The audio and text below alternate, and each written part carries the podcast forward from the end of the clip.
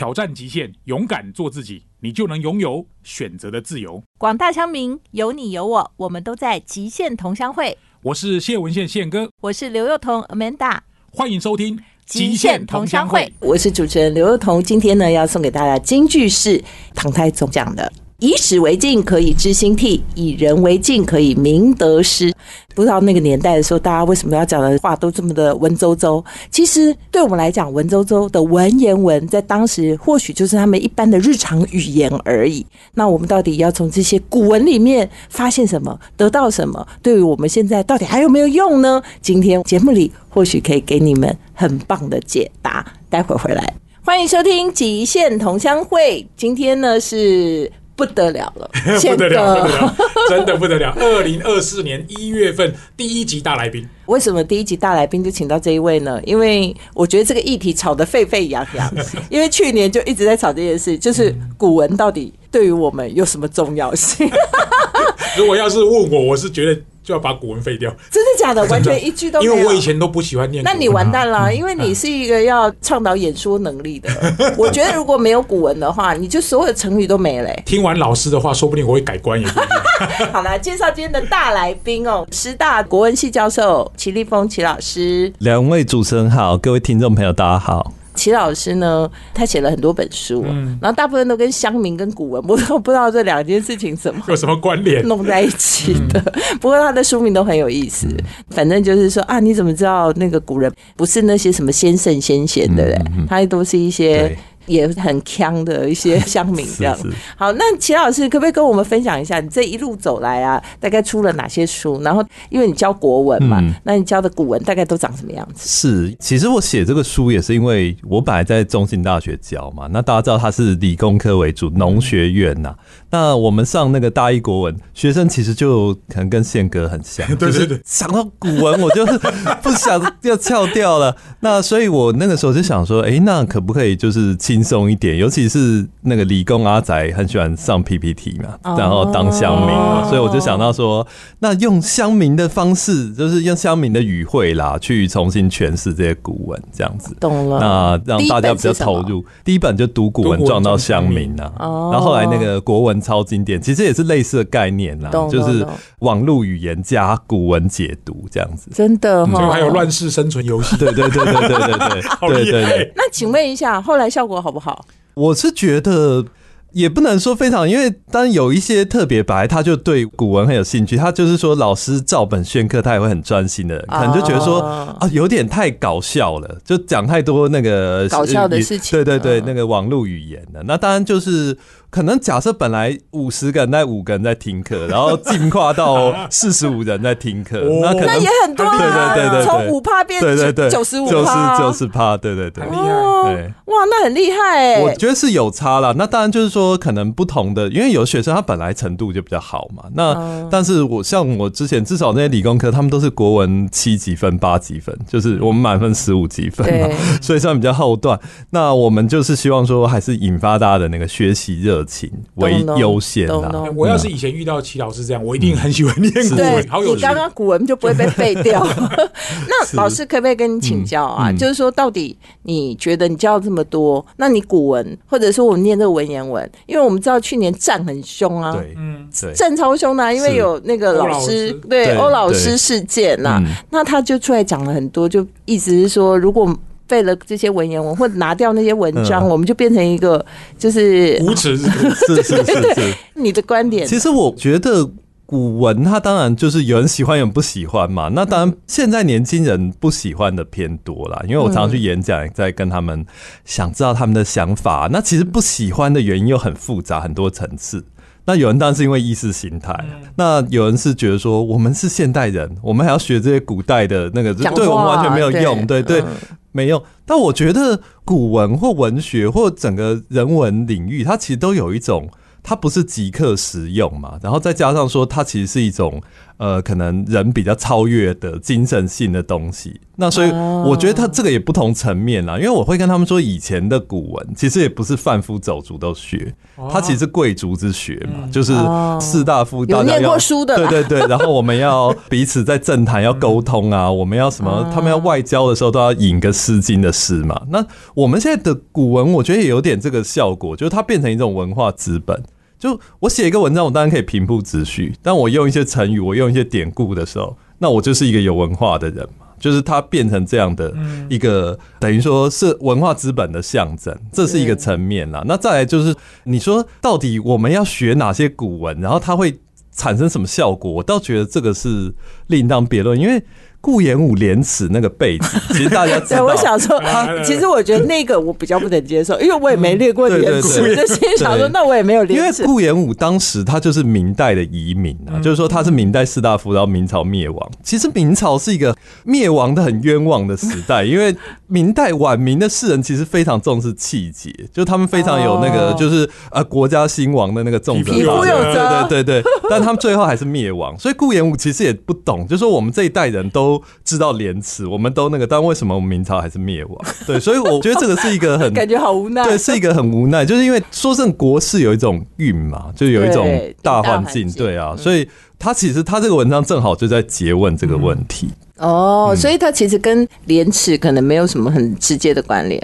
对我反而觉得他有一种反讽嘛，因为我记得那个明朝灭亡之后，有这个士人在那个呃那个北京的那个城外贴了一张，就说这个奉送大明江山一座，然后署名是八股朋友同聚，就说哦我每天写八股文，我们现在把大明江山拱手让。哦，就是说每天都在写这个，其实他们自己就反们自己就省了。在反省呢，就是说对对古文对，写一写，写到 把人家江山都送出去，是是哈哈是所以这个到底文言文行不行？其实我知道老师在那个浩浩上面也开了一个嗯课嘛，对哈、然后就是以文学史的方式，但是我觉得比较特别的是，你把很多文学史的观点呐啊，跟现代大家讨论的议题结合在一起。例如我看到很有趣的，就是在讲说，哎，那个我们现在废死议题，嗯对不对？我居住正义对非废死啊，对对居住这里闹很凶啊。然后既然老师可以把这个跟古人的一些传世经典结合在一起，我觉得这非常的有趣啊。就是我们也来看看古人是怎么吵这些事情的。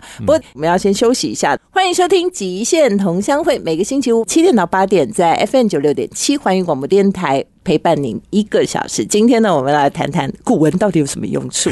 宪哥，虽然你那么讨厌古文，你可不可以告诉我，在你的脑中，如果跟你讲文言文或古文，第一个想到了什么？两件事。我大学联考那一年，国文只考四十四分，连低标都没有，所以我要念新闻系、大传系，就是因为国文害到我，我的英文、数学都考上高标，所以我的同班同学就是难怪你那么刚刚选上台南立法员王定宇，他的国文就考得很好，他在念成大外文系。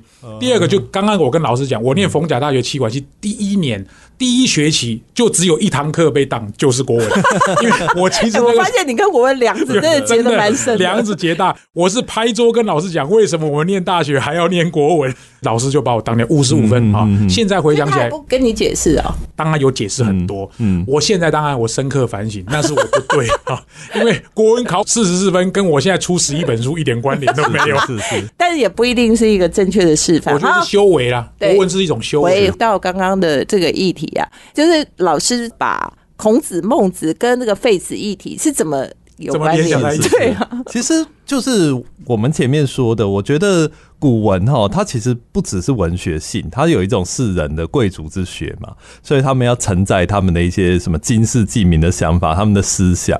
所以我们现在很多议题，我觉得在古代，我们要是读这些传世文献，其实他都已经提到过了。那像那个。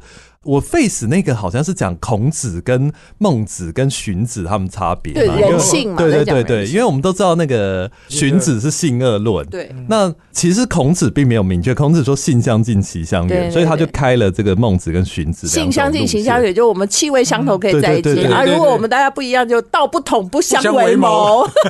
还有一种就是大环境，就是说，哎、大家人性都一样，然后他在一个可能就是社会底层，他可能就容易变成一个坏人这这样子。那所以我就在想说，哎、那照说这样子，孔子应该是觉得人有教化的可能啊。但是我又看到那个《春秋谷梁传》，就孔子也曾经执行过死刑，就是有一次那哦个齐鲁甲骨之会的时候，这个其实跟现在局势也很像，就是鲁国当时比较小嘛，齐国比较强，对所以鲁国君主就有点被齐国君主矮化，齐国就派了一个侏儒来那个鲁国的国君帐前跳舞，就有点羞辱他，家羞辱对对对。那孔子那个时候是鲁国的司寇，司寇就像我们现在法务部长这样，哦。他就说把这个侏侏儒儒就是马上处死，然后那个文献写的蛮隐晦，就说手足一门而出，就是他头跟分身体就分开就拖出来，对对。但是后来朱熹就把这一段删掉，就是他觉得太他残忍。他觉得不要著书在他的世书里面，他觉得孔子不会做这件事。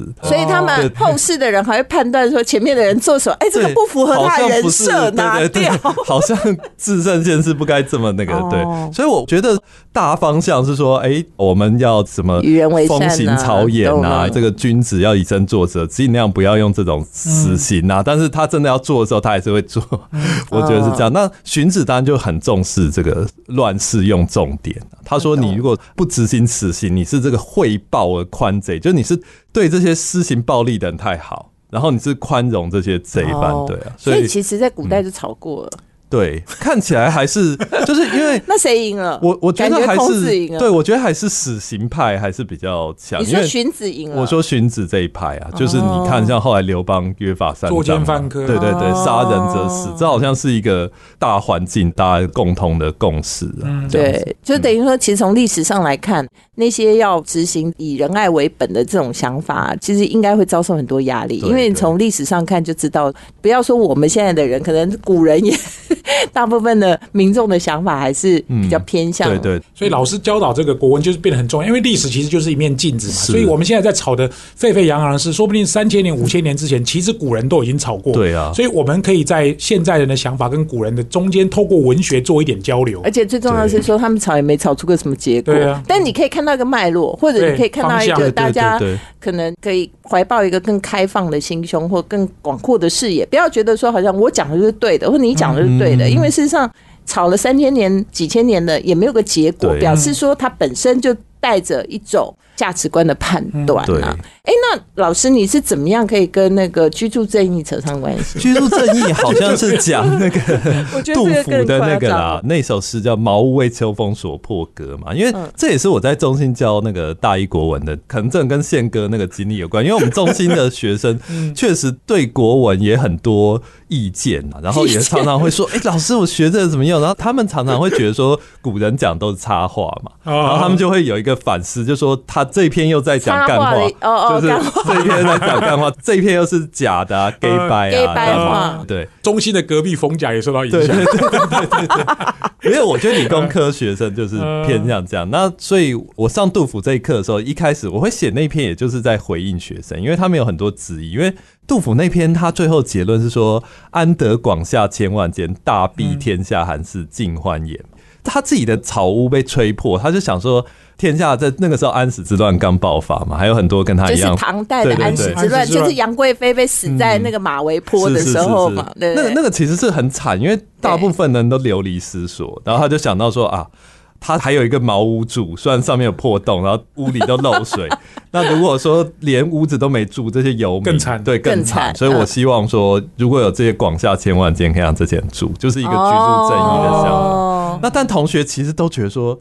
他 gay 掰吧，对 不对？他通常自己房子破，你就想说，哦，我赶快修好对，然后我赶快怎么办？我要还要想说广为天下有屋这样的概念，对对对，但我就会跟他们说，因为杜甫的诗，其实大家会这样想，他们是有点那种社群时代，他们就想说，哎、杜甫这一首应该是抛在 IG 上吧，抛在脸书上，就说啊，我有一个志向，各位选民看清楚，这是我的愿望。但是我就说不是，古代诗人他们的诗，他不是。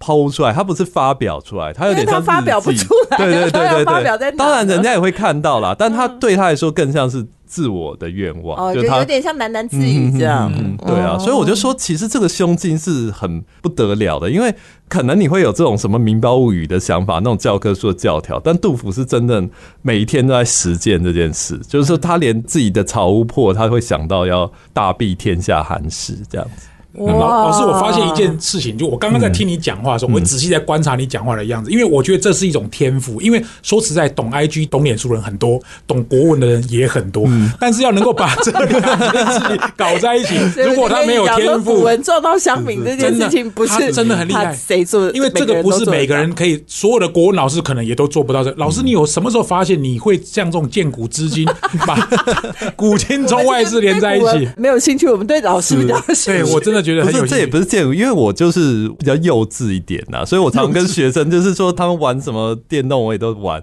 所以我觉得我是有一种这个联想，而且其实我自己我读一些，尤其像先前预言，他们其实也很喜欢古今对照啊，他们很喜欢拿一些古代事来比喻现在，我觉得这个就是。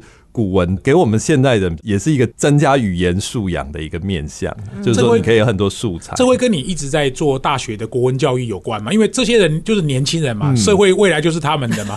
大家从十八岁开始就接受你的熏陶，是因为你长时间接触，还是你深耕古文，还是说你自己有打开什么天线去？我觉得就是本来我们以前上国文，当然就是以前老师的上法，所以我们刚开始教学的时候也是用这样来上，就是哎、大家翻开一百三七页，哦，开始念那个什么大学之道，在明明的，对，然后大家就在睡成一清片明，，在对啊至善，对，那你就发现说，哎、这个授课方式要改变啊，然后就想说了解一下，那他们关心的是什么这样子。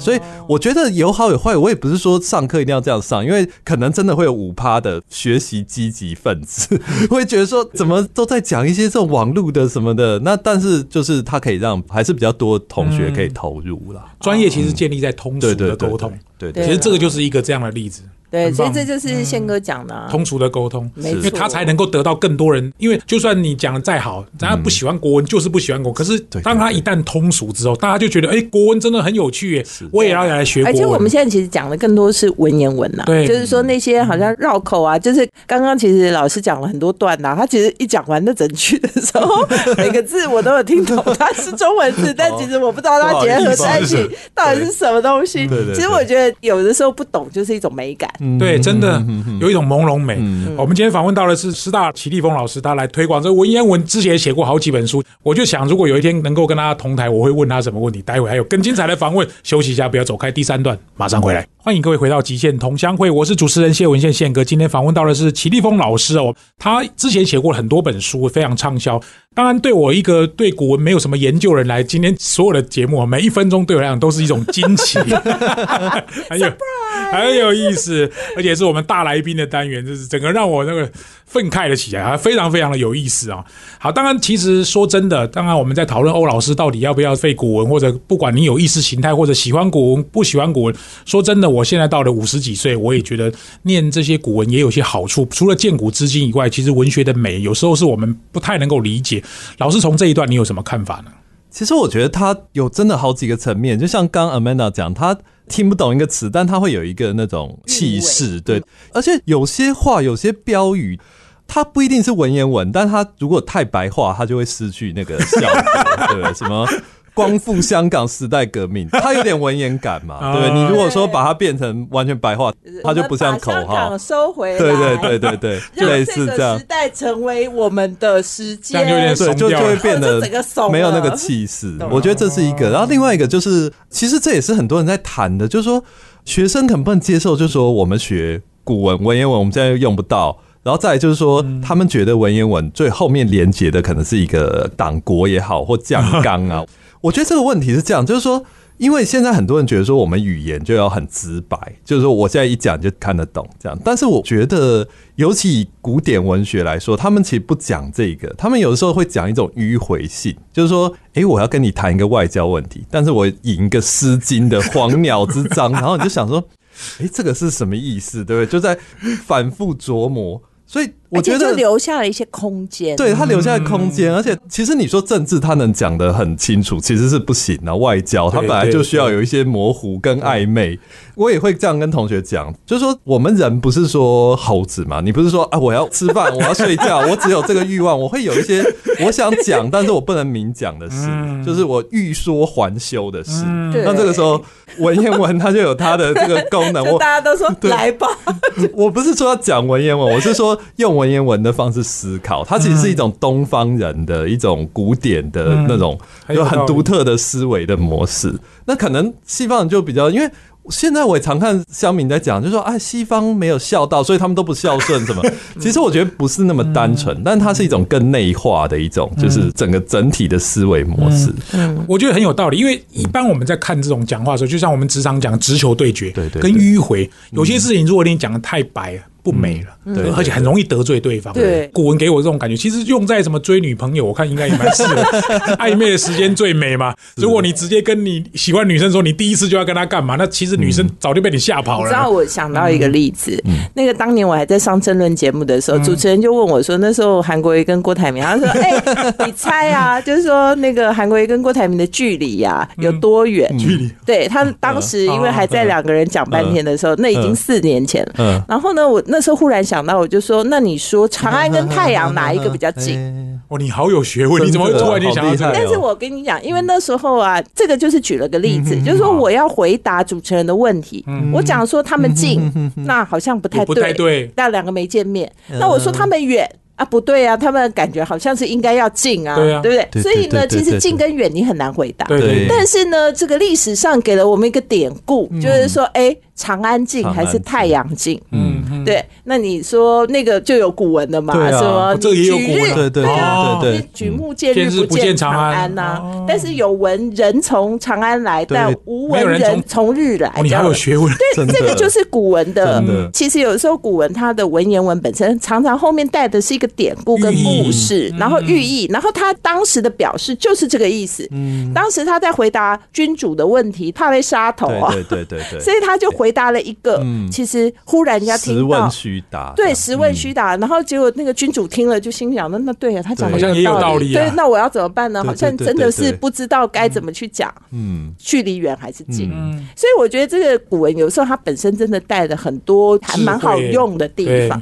但我们可不可以跟老师问一下，就是说到底它对我们现代的职场生活或者人的生活有没有什么样的改变？比如说写作跟嗯。说话，第一个我刚刚讲的就是那种言说啊的迂回啊，那另外我觉得还有一种。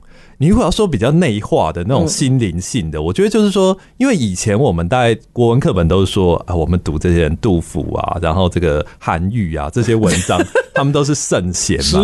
但是我觉得这件事本身没有错，但它有一个省略的一个概念，就是说这些文人在写这些作品的时候，他们其实都还不是圣贤，他们都是 平凡老百姓。不是，他们不只是平凡，他们是比平凡老百姓还要 loser 一些。哦。就是因为我们古文有一个传统，他们叫做文穷而后功啊，就是说你很困苦的时候，你很惨的时候，你就会写出那个很有价值的文章。所以他们其实，在写就被贬官啊，然后被迫害啊，司马迁啊，被宫刑啊，哦就在这个时候写出这些作品。那所以我们现在读他们当然是伟人，但其实我们看到正好是他们非常郁闷、非常鲁的那个时期。那我觉得这个倒是可以变成说我们的一个激励，就是说，哎、我们读的这些鲁蛇的实录，然后它给我们一个现在的生活什么影响、什么示启示嗯。因为以前大家都是说啊，这个你要励志啊，你要什么，但是现在年轻人其实不喜欢励志这一套，他们很喜欢讲一些什么在哪里跌倒，在哪里躺好啊，什么呃什么已经有人比你很努力，我还努力干嘛，对不对？就是他们会有一种那种厌世的心情努力，了对对对对对。对，所以我觉得有时候可能没办法跟他们这种高尚大，就说啊，你看你要学了古文，你就变成人中圣贤呐、人中龙凤啊。那我倒是会跟他们说，哎、你看这个是杜甫方子破的。然后这是韩愈被贬官，然后苏东坡在那个黄州什么穷的只剩下什么猪肉楼记。吃什么，而且永远都在喝酒，嗯就是每天都借酒消愁。其实现在你如果看到有人说啊，每天借酒消愁，你一定觉得说哦，这个人真是 烂泥对对对。扶不上墙。但不好意思，苏东坡也是一直喝。对啊，对啊，每天都在喝。那那就是他们很失智的时候的作品嘛。那我们现在看，你如果觉得说你过得很惨，其实有人比你更惨。哪里跌倒 在哪里躺好，我觉得这好好玩了。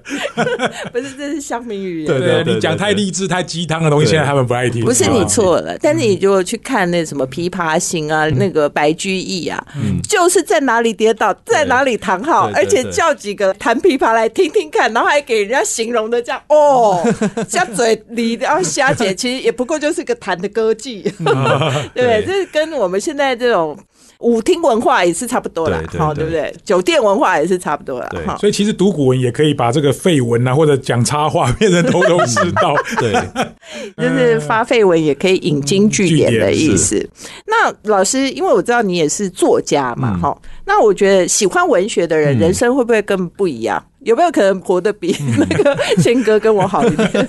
我是觉得文艺，它以古典时代来讲，他们不会觉得写作是很重要的事，他们都把这个叫余事，就多余的余啊。就是说我第一目标就是要当士大夫嘛，对对对对经世济对民。那我真的不行，我就要退而著述，对不对？回家一边种田一边写诗文啊，这样。对，所以我我倒觉得文学文艺啊，就我刚刚讲人文，它就是有一种满足我们可能在物质生活之外的另外一个层面啦。当然，我现在跟学生讲，他们就说。我先有物质生活，对对，你在讲这些，对不对？但我真的觉得，你整个社会大家如果争名逐利啊，那他可能会有一种弊病啊，就是哎，我现在我读中文系毕业，可能年薪五十万，我去台积电年薪三百万，那我单选台积电。但你有没有想过，如果以后我去做诈骗一千万，那是不是所有人九十趴的大学毕业生都去做诈骗？他就会有这种问题啊。对对对所以我觉得。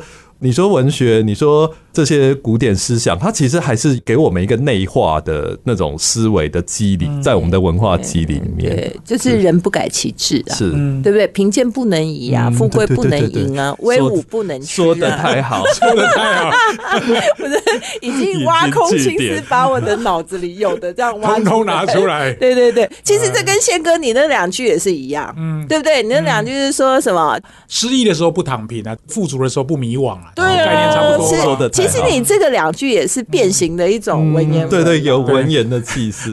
休息一下，不要走开，马上回来。欢迎回到极限同乡会。今天访问到齐立峰老师来聊古文，真的非常有趣哦。在这边跟各位分享一个小故事啊。我儿子台大公管系毕业的时候，他毕业典礼我去参加，那时候在疫情，我就问他说：“念完台大公管系这四年，你的人生感想是什么？”你知道他怎么回答我？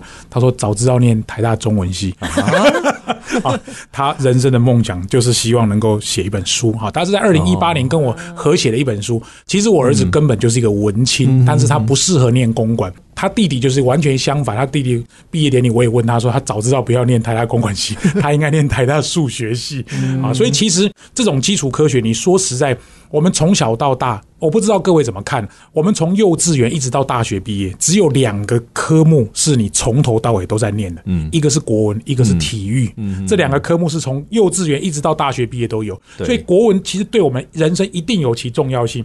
我不知道老师怎么看啊，这个古文或者文言文的学习对人生会有什么不一样？我是不知道我儿子以后会有什么不一样，但是他就非常喜欢中文，嗯，我觉得我们有的时候真的就我刚刚讲，我觉得太实物性啊。现在很多人在问说，哦，我文言文现在用不到，我去买菜我用不到三角函数，对？在讲这个，但它就是一个基础知识嘛，对啊。那人不会说只有买菜跟跟人家讲话嘛？我们有时候在写文章，还要我们睡觉对啊。我觉得人真的会有一些更高层次的东西啊，所以我我倒觉得像比如宪哥儿子，也不一定要念中文系，但是我觉得可以有这种等于说对写作、对文学的热情放在心里。如果就像现在同学的需要，就是先满足物质也没关系，但等物质满足之后，你就会需要一些心灵的食粮啊、心灵的丰饶啊，这样。所以我也常跟大家说，你现在想说我要进台积电什么，OK，你就先去。那但是等你可能财富有成啊，你想要写一些作品啊，然后留一些无形的精神的那个传承下来，那这个时候你就需要文学，需要古文的。哎、老师，我有个问题想请教，因为你嗯。在大学教了这么多年书，有没有遇过哪一个同学哈，就是可能不喜欢中文，哎、最后突然间对中文开窍，然后或许毕业之后有跟你互动，是来踢馆的、哦。我不知道哎、因为我其实对于教学的人，我都会有一种热情，是他能够把国文这么无聊的讲成这么有趣，是那一定会一定会影响很多年轻朋友的。我是觉得我在中心好像还蛮多，就是外系的化学系啊什么的。哦那他们后来也常常跟我讲插话、讲干话。那我倒觉得说他们。并不是国文开窍啦，应该是他们本来就乡民嘛，然后发现说 哦，原来国文老师里面也有乡民的同好这样子，所以这变那种找到知己的感觉，对，找到同文层，对对对，所以是这样子。其实我觉得是种下一颗种子。嗯，对坦白讲，我其实是念哲学系的。哦。所以为什么我好像还是对这种文史哲有一点涉略的原因，是因为我是念哲学系的。